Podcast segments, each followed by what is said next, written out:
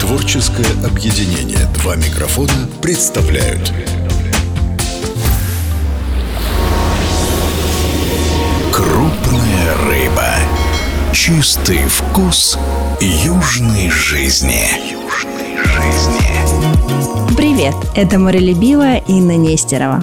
На закате этого дня, впервые за несколько дней, и это странно, ведь мы работаем с ней в одном и том же месте.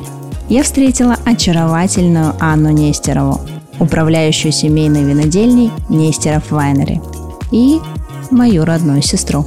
Аня – истинная хранительница винных традиций нашей семейной винодельни. Видимо, поэтому ее энергия и преданность превращают каждый бокал в настоящий шедевр виноделия. Ее руки знакомы с каждой гроздью нашего винограда. Под сводами винотерии, где свет золотистых свечей играет с оттенками винных бокалов, Анна сияет – Вечерняя винотерия превращается в зазеркалье вкусовых экспериментов и утонченного эстетизма, где розовые оттенки заката переплетаются с янтарным отблеском винных бокалов. А в наших головах желание пообщаться о том пути, которым мы идем вместе уже 7 лет, управляя семейным бизнесом.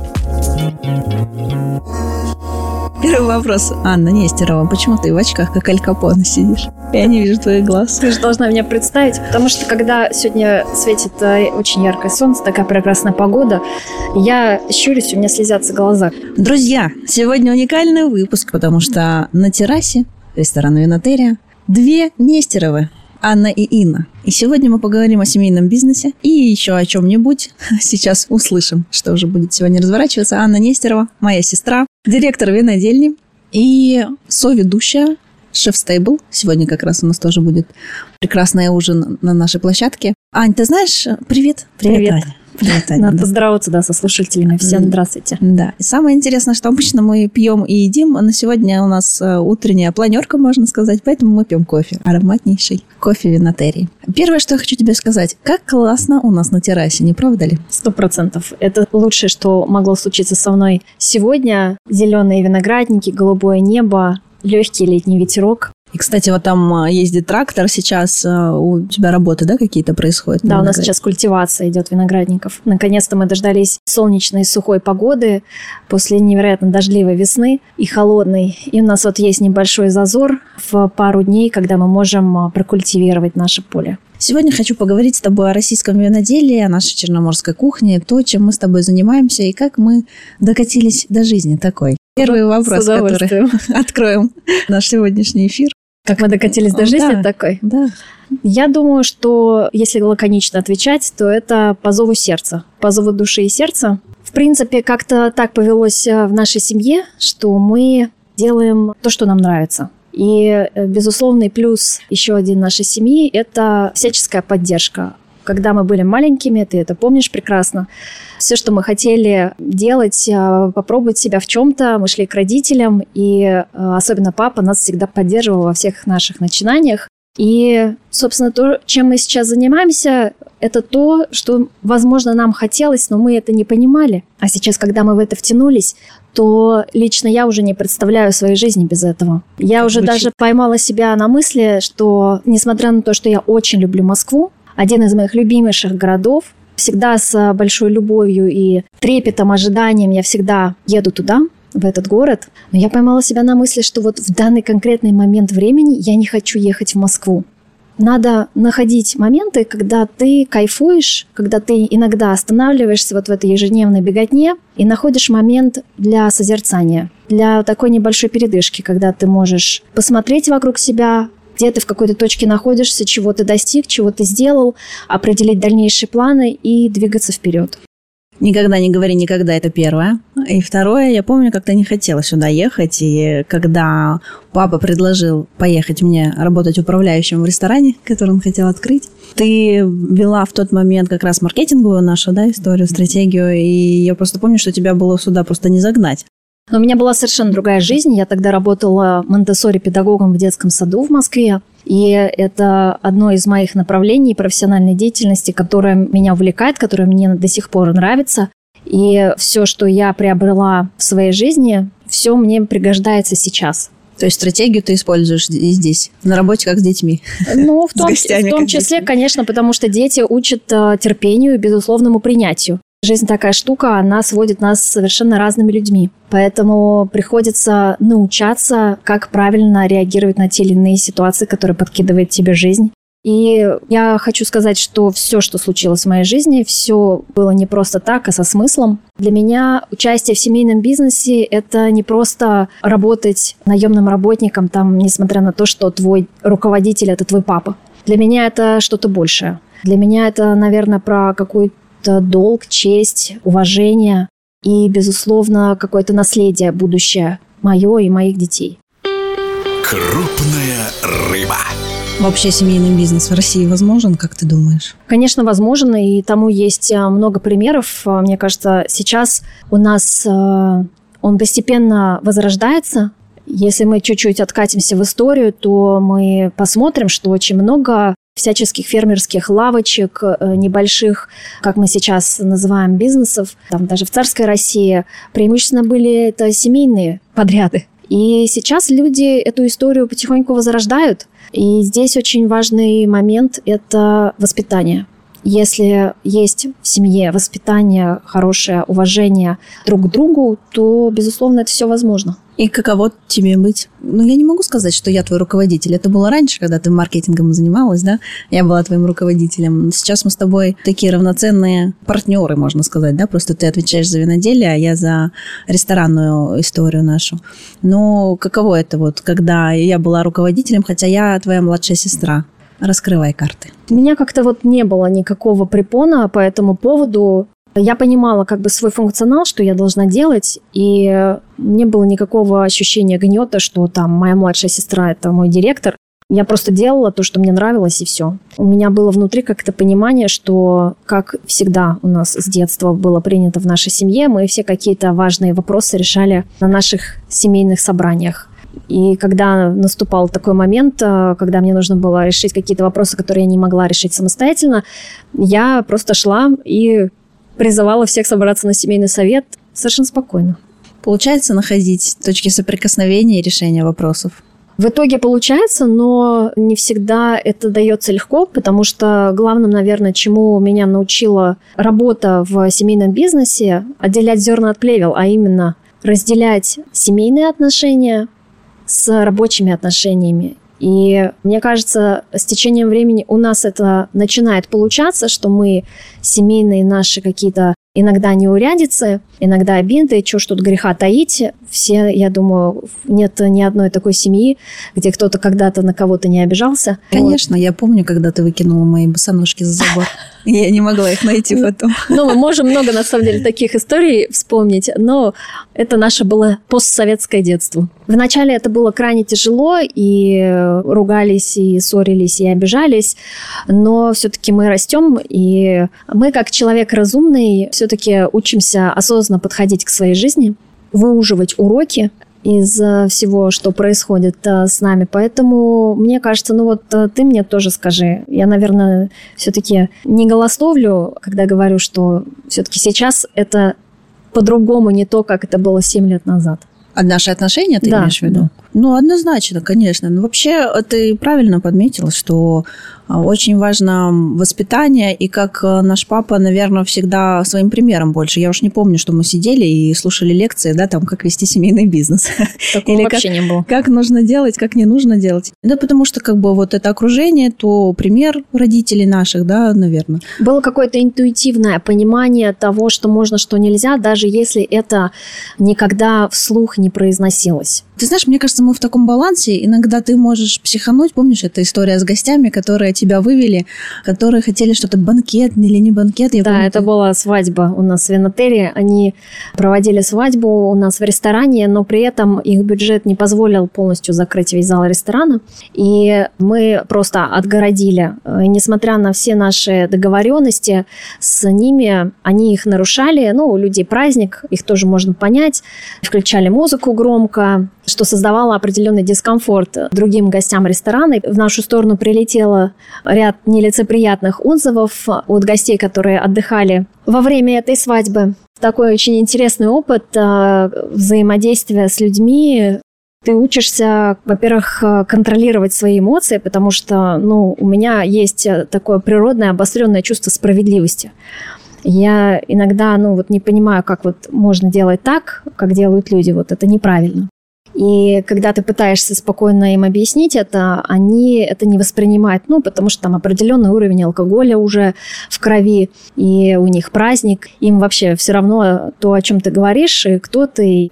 Вот, поэтому, да, у меня были определенные эмоциональные такие взрывы, всплески. всплески. Ну, я вот помню, да, что ты тогда эмоционально не могла успокоиться, нет, это была, кстати, не эта история. Они еще приезжали тоже по свадьбе договариваться о проведении. А, когда, нет, да. И... Я им сказала одно, а потом они обвинили меня в том, что я им этого не говорила. Да, да, да. И я помню, что ты не могла, поэтому я взяла все в свои руки, вырулила и спокойно переговорила. Так это бывает и наоборот, когда гость пишет э, какой-то отзыв, и тут уже мои эмоции бурлят, и ты спокойно, хладнокровно отвечаешь корректно, гостеприимно, и все. Поэтому вот это я про то, что мы как будто бы друг друга иногда дополняем, уравновешиваем. Уравновешиваем, да. Когда кто-то кто в эмоциях, второй человек его спокойно поддерживает и отвечает. Ты знаешь, в нашей сфере, мне кажется, каждый раз вроде бы уже ты все знаешь, все видел в этой жизни, уже с разными ситуациями встречался и понимаешь, как нужно.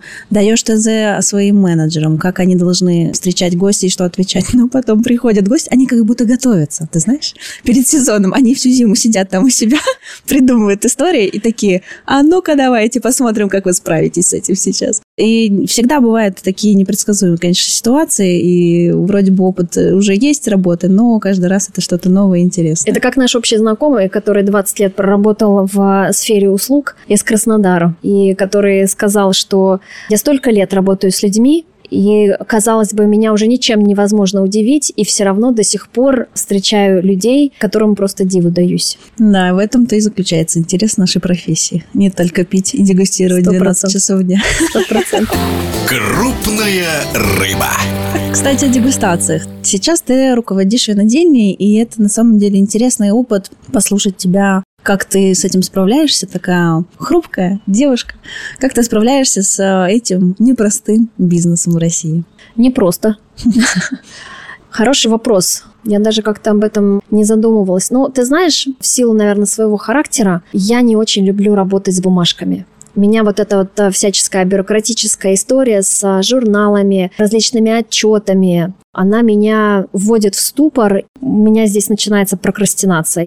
И благо мне удается находить людей, которые в этом собаку съели и помогают мне вот с этими вопросами. Вот это для меня, пожалуй, наверное, самое такое, не то чтобы тяжелое, но... Э, не то, чем тебе хотелось бы заниматься. То, чем, да, совершенно верно. А почему я поступила на филологический факультет? В том числе потому, что там не было математики, с чем у меня была постоянная проблема.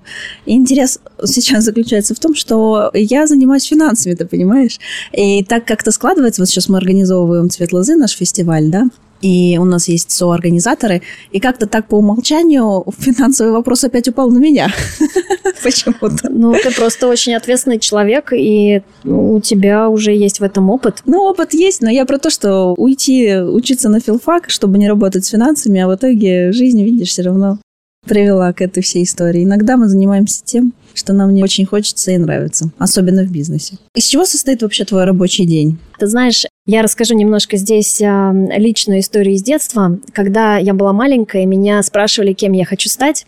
Помимо парикмахера? Помимо парикмахера, да. Я отвечала, что я хочу стать директором, как папа. Папа у нас всю жизнь занимался бизнесом, и для меня это был пример для подражания, восхищения. И я хотела быть как папа. И когда я выросла, я не стремилась стать директором, но как-то вот жизнь сама так сложилась, что мне пришлось а, принять решение взять на себя ответственность по управлению и руководству нашей семейной винодельней. И наверное, тогда я поняла, как наивно я ошибалась, будучи маленькой девочкой, какой огромный пласт ответственности несет за собой управление людьми, потому что ты ответственен не только за себя, не только за то имущество, которое ты взял в управление, но и за тех людей, которые на тебя работают, и за тот результат, к которому э, вся команда должна стремиться. И, собственно, я помню, что папа с вечера начинал планирование своего следующего дня. Запомнилось мне, что вот он, он всегда писал, составлял себе схемы, чертил,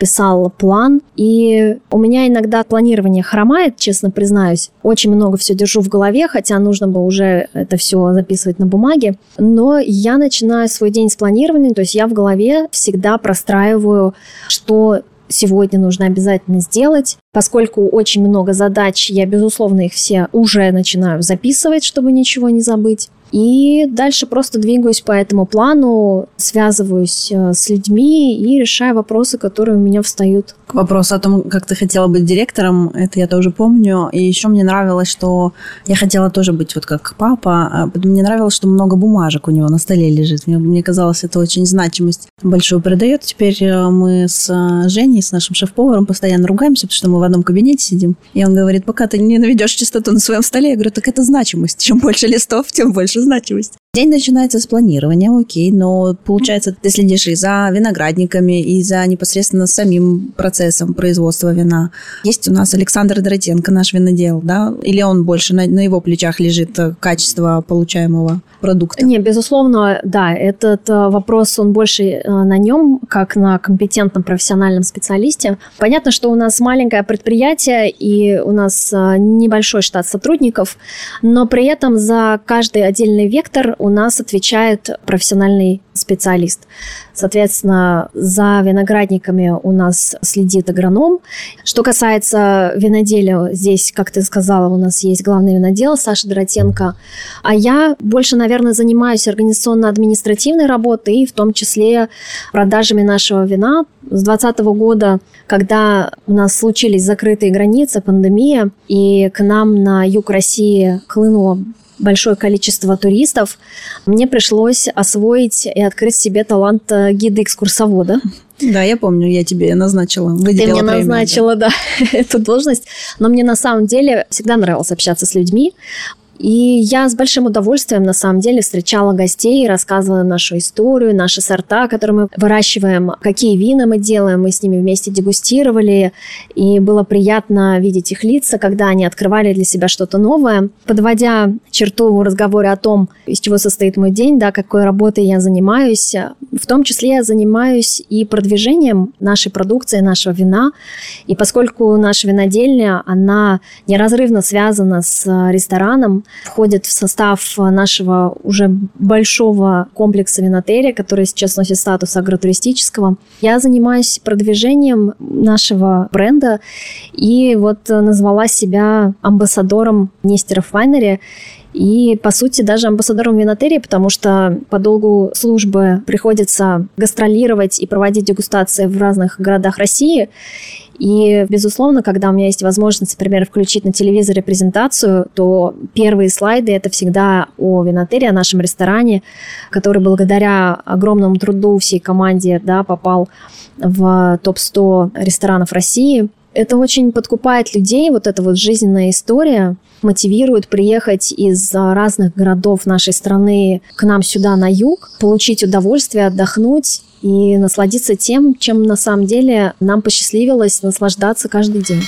Крупная рыба.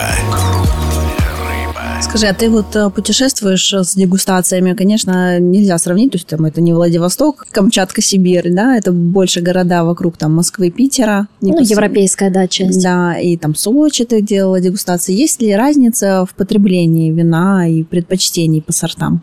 Ты знаешь, я бы так не разделяла. Есть разная вовлеченность и разная осведомленность о российском вине, потому что я проводила дегустации в таких городах, как Москва и Санкт-Петербург, где аудитория, винная аудитория более подкованная, более продвинутая, и проводила дегустации, например, в таком невероятно красивом маленьком городке Коломна, где подкованность и осведомленность аудитории о российском вине, она была ниже, но при этом невероятный интерес. Люди с широко открытыми глазами слушали мои рассказы, задавали вопросы. Те вина, которые они пробовали, вина нашей винодельни, а, они подходили, а вот вы знаете, мне напоминает это вино вот э, такое-то, которое я пробовал там вот из Новой Зеландии.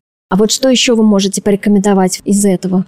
Люди интересуются. Моя, на самом деле, большая цель и миссия, вот, которую я вижу, не только продвинуть наше вино, чтобы повысить продажи и получить как бы прибыль. За этим всегда стоит более глобальная миссия повышение культуры винопотребления, чтобы люди избавились вот от этих мифов, что в России по-прежнему делают, извиняюсь, в кавычках шмурдяк, что это порошковое вино и так далее и тому подобное. Я помню, когда папа только начал интересоваться, увлекаться вообще виноделием, они много путешествовали, помнишь, да, этот Мгм. период? И он приезжал, а, мы с тобой тогда не пили алкоголь совсем, я помню, такой период был в нашей жизни. И как папа говорил, что это вообще не алкоголь, это вино, напиток, это такая история, это такая культура, помнишь, да, эти Да. вечера?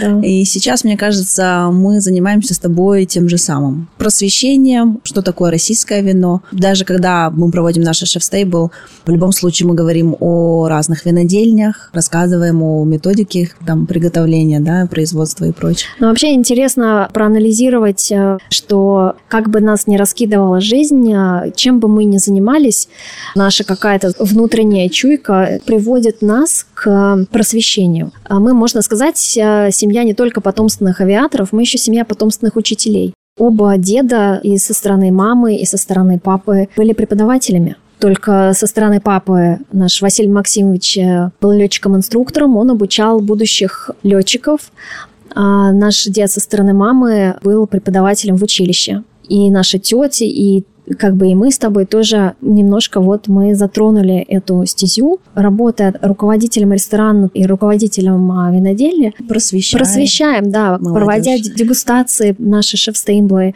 рассказывая о гастрономических сочетаниях. Лично для меня очень интересно всегда а, познавать что-то новое. И я всегда наши шеф-стейблы начинаю с того, чтобы люди были открыты к экспериментам, потому что то, чем мы занимаемся на шеф-стейблах, мы никого ничему не учим. Мы лишь делимся своим опытом и предлагаем им поэкспериментировать чтобы раскрыть для себя какие-то новые удовольствия, что ли, в жизни, если так можно выразиться. Согласна. В твоей работе есть место творчеству. Да, безусловно. Ну вот первое, что приходит в голову, это создать какие-то новые вина, новые какие-то ассамбляжи. А, Кстати, об ассамбляже. Давай приоткроем завесу тайны, хотя, когда выйдет э, эта запись, возможно, уже будет стоять на полках наше вино. Ну, начнем с того, что в этом году, благодаря, опять же, погодным условиям и творчеству эксперимента нашего винодела, мы выпустим наш первый ассамбляж. Это красностоп-золотовский рубин Галадриги в стиле кларе. Розовое сухое вино, такого очень насыщенного малинового оттенка, напоминающее скорее легкое красное, но при этом очень ягодное в ароматике и легкое во вкусе с приятной кислотностью. Это наш первый такой опыт, эксперимент. В прошлом году мы сделали первое, наверное, именное вино, выдержанное это Саперави резерв, которое мы посвятили 60-летию нашего отца, и у меня возникла такая идея, а почему бы нам не продолжить эту линейку таких интересных вин, и почему бы нам, например, не создать вино, которое мы бы посвятили нам с тобой, как э, дочерям, которые продолжают его дело. Одна занимается одним направлением, другая другим. У нас есть два прекрасных сорта. Это Солярис, сорт немецкой селекции, и благороднейший белый сорт винограда – это Рислинг Рейнский. И, кстати говоря, Рислинг является одним из прародителей Соляриса. Он участвовал в селекции. И вот возникла такая идея соединить эти два вина, ароматные, с хорошей кислотностью. И вот сейчас мы как раз думаем над тем, что касается творчества, над э, названием этого вина и над этикеткой. Как часто ты увольняешься с работы? Хороший Но я пор- просто иногда я увольняюсь каждый день, иногда переходит потом раз в месяц, я это делаю. Ты знаешь, я, наверное, на этот вопрос отвечу с небольшой такой мудростью. Недавно я в просторах сети интернет увидела такую фразу. Депрессия можно расшифровать, если говорить по-английски, то это deep rest, глубокий отдых. То есть это состояние, когда твое тело, твой разум, твоя душа требует просто глубокого отдыха и перезагрузки. И если остановиться, посмотреть вокруг себя и понаблюдать, а что с тобой происходит, а почему это с тобой происходит, куда это тебя может привести, хочешь ли ты этого, то ответы на эти вопросы и позволят тебе вырулить из этой ситуации. Поэтому надо, учитывая ту нагрузку, ту ответственность, которая легла на наши плечи, нужно просто давать себе deep rest. В общем, когда я соберусь увольняться, надо ехать в отпуск, я поняла. Совершенно верно. У нас на площадке проходит много разных мероприятий, и с самого начала мы были нацелены на проведение событийного туризма, да, у нас в ресторане, потому что нам надо привлекать как-то было гостей. Какие тебе мероприятия запомнились больше всего? Слушай, ну из последних супер громких, успешных, это симфония виноградной лозы. Это концерт классической музыки под открытым небом в виноградниках, которое у нас э, такое тоже в стране никто не делал. И э, я, как большой любитель классической музыки, большой любитель природы, и стала непосредственным участником этого всего действия, я действительно ушла в виноградники, и я, как сейчас помню, ту тихую звездную ночь, это было где-то 9-10 часов вечера, ты стоишь в виноградниках под открытым небом, и слушаешь просто с чистым звуком классическую музыку. И это вот было потрясающе. Я сейчас рассказываю, у меня аж мурашки по телу. И то количество отзывов, которые мы получили от гостей, то с какой невероятной скоростью у нас раскупались билеты на следующие концерты, это дало мне понять, что вот это мероприятие прям феерия была. Получается, что так или иначе мы проводим каждый раз, сейчас я об этом подумала, что-то такое необычное и новое, которое еще никто не делал, да. Сначала мы придумывали самостоятельно такие мероприятия, потом вот э, при помощи таких людей, с которыми мы начинаем сотрудничество, да, как Анжелика, Да. например. Я, кстати, хочу сказать, что в начале, ну не то, что мы не верили в успех, но что это будет действительно вызовет такую феерию, потому что классическая музыка у нас здесь в округе особо и не послушаешь, да, это надо в Краснодар ехать, в филармонию, уж не будем говорить о Москве и Санкт-Петербурге, конечно. Но насколько был интерес у гостей, и ты знаешь, я помню, что Анжелика говорит, давайте, мы, значит, раскидаем пуфы. Идея-то какая была, чтобы после всех вот этих пандемий и различных э, событий в мире чтобы гости в нашем оазисе, который мы продолжаем создавать на нашей площадке, взяв этот пуф, ушли в виноградники, разбрелись, смотрели на звезды, слушали классическую музыку. А в итоге-то Получается, люди пришли, сели все как э, в На зале, концерт. как на концерте, да. А еще Анжелика, вот они будут ходить за вином туда-сюда, все будут перемещаться. Но вот это, наверное, наше воспитание и понимание, что надо сесть на неудобный стул в филармонии и не шелохнуться. Да, то есть мы задали совершенно другой вектор восприятия классической музыки. Я думаю, что да, людям это было непривычно, но потом они втянулись, кайфанули, извиняюсь за сленг, и приходили вновь и вновь, приводили друзей. Мне было очень приятно, что помимо туристов были и местные наши жители. Сейчас готовим фестиваль «Цвет лозы». Как э, распределяются обязанности? Идея создания этого фестиваля в 2019 году мы его провели первый раз, да, Мгм. она тоже, кстати, в тот момент принадлежала Дмитрию Ковалеву. Да. Это же его идея была, Да. потому что во Франции такой фестиваль проводят. В России, как всегда, никто не проводит. Мы провели первыми. Начинает цвести лоза, и это такие условные 100 дней до сбора урожая, да? Да, есть. важный период в жизни винодела, виноградаря, когда цветение лозы является некой такой отправной точкой. Через условные 100 дней уже можно рассчитывать на сбор урожая. Да, потому что с августа по октябрь у виноделов абсолютно нету никакого времени. Это, да, 24 на 7 работа. Один из самых важнейших тоже периодов жизни, когда созревает виноград, и ты собираешь его для, будущего для вина. будущего вина. Да. Так вот, э, в подготовке этого фестиваля как вообще распределяются задания, задачи? Почему все-таки я финансами занимаюсь? Расскажи. То есть ты так мне намекаешь тихонечко, чтобы в следующий раз я все-таки взяла Нет, эту стезю на Нет, себя. ты знаешь, я уже, и так как я действительно это веду э, и в рестораны, с историей, мне не составляет труда, но я просто задумалась о том, что как-то так интуитивно роли распределились, в общем-то, понимаешь? Ну почему вот они так распределились? Я думаю, потому что вот за как раз улочку наших виноделов отвечаю я, потому что я, собственно, и руковожу винодельней. И мне приходится тоже часто с ними общаться. Естественно, организацию вот нашей винной ярмарки в рамках фестиваля я взяла тоже на себя, договориться с виноделами, пригласить их. Безусловно, когда ты организовываешь большое мероприятие, важна команда. Один человек не может это сделать физически. Поэтому нам повезло, у нас э, в команде, помимо нас с тобой, есть еще и два хороших, сильных маркетолога, которые отвечают и за креативную часть, организационную часть. И поскольку направлений много, здесь важно грамотно распределить обязанности. И вот в этом году мы учредили первую всероссийскую ежегодную премию «Цвет лозы», которая посвящена винным гидам, винным блогерам и журналистам. Тоже, опять же, до этого никто не задумывался сделать э, премию, посвященную этим людям, а мы все-таки считаем, что это важная составляющая нашего винного мира, потому что они являются непосредственным проводником между виноделами и потребителями. Когда ты делаешь и двигаешь что-то масштабное, важно собрать очень сильную команду, которая сделает это на высоком уровне. Иначе вообще ни смысла нет э, что-либо затевать. Ты это делаешь либо хорошо, либо никак. Ну, мне кажется, мы все так делаем. И в том числе наш шеф-повар Евгений Виток, он придерживается такого же мнения, поэтому у нас кухня как хирургический кабинет, и все работает там слаженно. Кстати, о кухне. Э, наша черноморская кухня, которая с 2018 года мы уже продвигаем, Женя, как он пришел к нам в проект, очень успешно, как мне кажется, да? Сто процентов. Твое любимое блюдо? Ты знаешь, вот конкретно в данный момент мне очень нравится блюдо из перепелки.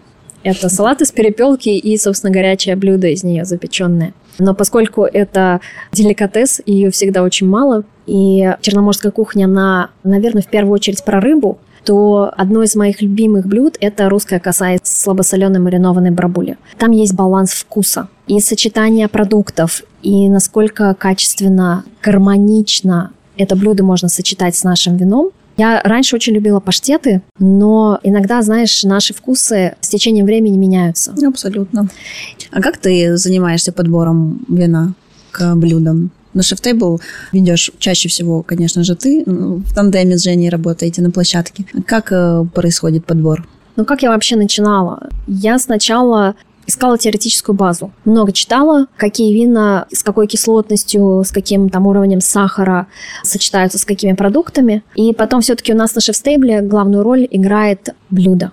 Блюда всегда очень сложные, многокомпонентные, и крайне тяжело подобрать вино, чтобы оно попадало в вкус каждого ингредиента на тарелке. Поэтому я выбираю самый яркий вкус, который превалирует на тарелке в блюде, и уже к нему подбираю вино. Есть несколько разных принципов, о них написано в интернете. Это и принцип локальности, когда ты локальное вино подбираешь к локальной еде. Это и принцип взаимодополнения и противопоставления. Э, я просто опираюсь на вкус, на свои ощущения, на ощущения коллег, с которыми мы пробуем. Я люблю говорить фразу, которую повторяет наш шеф-повар. Важно заниматься постоянно повышением дегустационной библиотеки. То есть чем больше ты пробуешь, тем больше твой мозг запоминает вкусов. Это может быть вино, это может быть специи, любые другие продукты. И я стала более тщательно следить вообще за тем, что я ем, чтобы максимально беречь рецепторы свои и чистоту восприятия вкусов. Я отказалась от кофе. Как? Ты знаешь, мне было тяжело. Ты еще жива?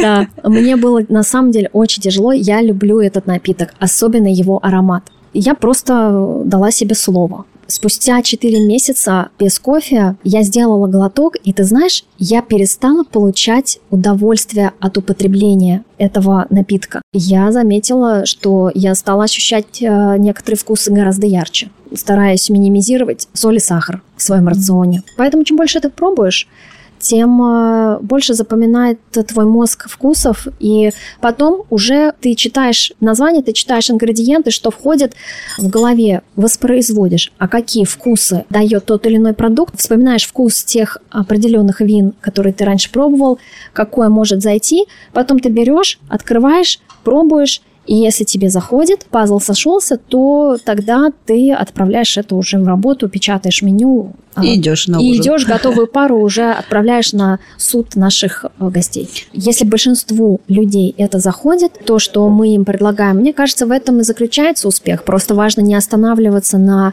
достигнутом, а постоянно развиваться, расширять свои вкусы. И я всегда об этом говорю людям. Всегда пробуйте что-то новое. Какое прекрасное завершение нашего подкаста. Золотые слова. Не останавливайтесь, экспериментируйте и ищите новые вкусы. Спасибо, Аня, что Спасибо. была сегодня со мной. До новых встреч в кабинете на планерке. Спасибо. Я рыбу приехал ловить, понимаешь? Большую такую, большую рыбу, понимаешь? Крупная рыба.